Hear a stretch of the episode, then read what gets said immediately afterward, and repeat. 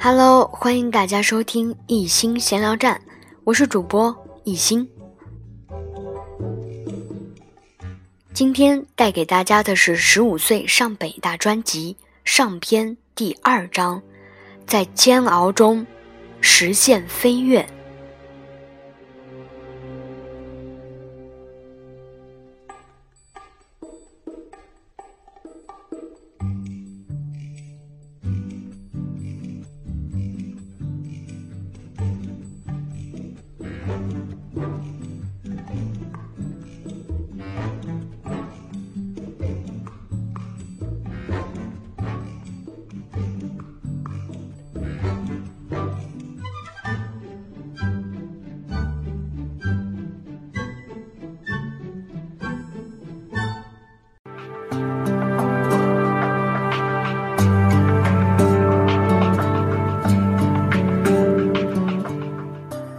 刚上初三的时候，我的课本还没有买齐。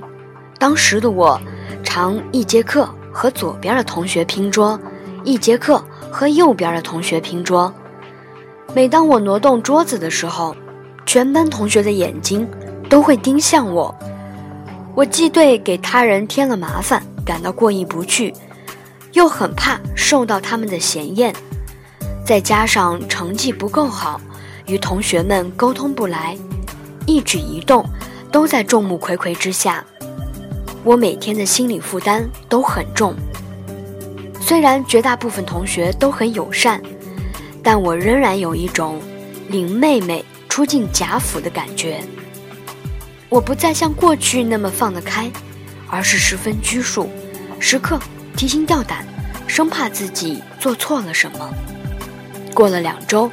课本终于买齐了，但有几本必须的练习册却怎么也买不到。为了找这些练习册，父母绞尽了脑汁。有一本重要的语文练习册是爸爸从垃圾堆里发现后捡来的，估计是本年级哪位不爱学习的同学扔掉的。这本破破烂烂、纸张发黄、字迹差到家。发着霉味的练习册，却是我期盼已久的学习工具。一拿到手，我便如饥似渴地做起题目来，力争赶上正常的进度。其实，书本的新旧好烂，对于一个真正需要它的人来说，又有什么影响呢？在刚进初三的这些日子里，每熬过一个小时，对我来说都是巨大的胜利。在半懂不懂的课堂中，能敷衍过老师的提问，便是我极大的心愿。以正常的水平，答完一张正常的试卷，获得一个正常的分数，更是我最大的期盼。我甚至都不敢想明天和中考，每天唯有迈开脚步，前进，前进，再前进。我的基础实在很弱。既要面对正常的学习生活，又要疯狂的补过去的课，每天面临的压力可想而知。好在，通过合理的自我定位、量化目标，我的效率很高。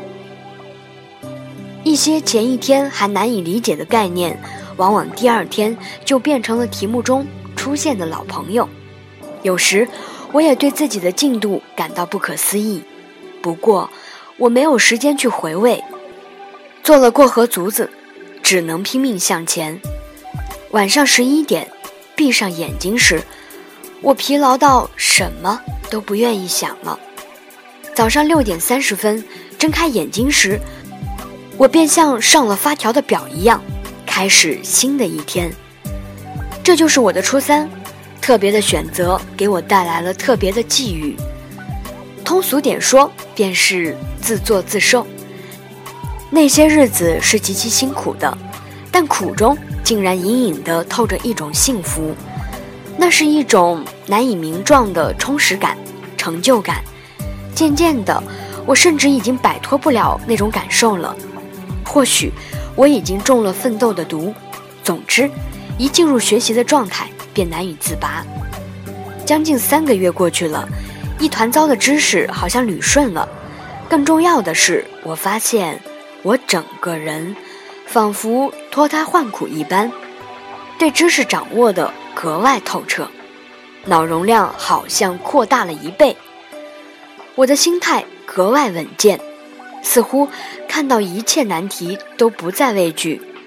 我的爆发力格外强，随时都做好了应考的准备。在人际关系方面，我放下了许多负担，可以自在的与同学们相处了。这时，期末考试来了，一鼓作气的我考了初三全年级第一名。此时，我可以说了，初二跳级成功了。我相信。每个人的成长历程中都有过煎熬的岁月，但等回头看这些经历时，你会发现，煎熬不是坏事，它是一种难得的人生体验，是对我们的洗礼。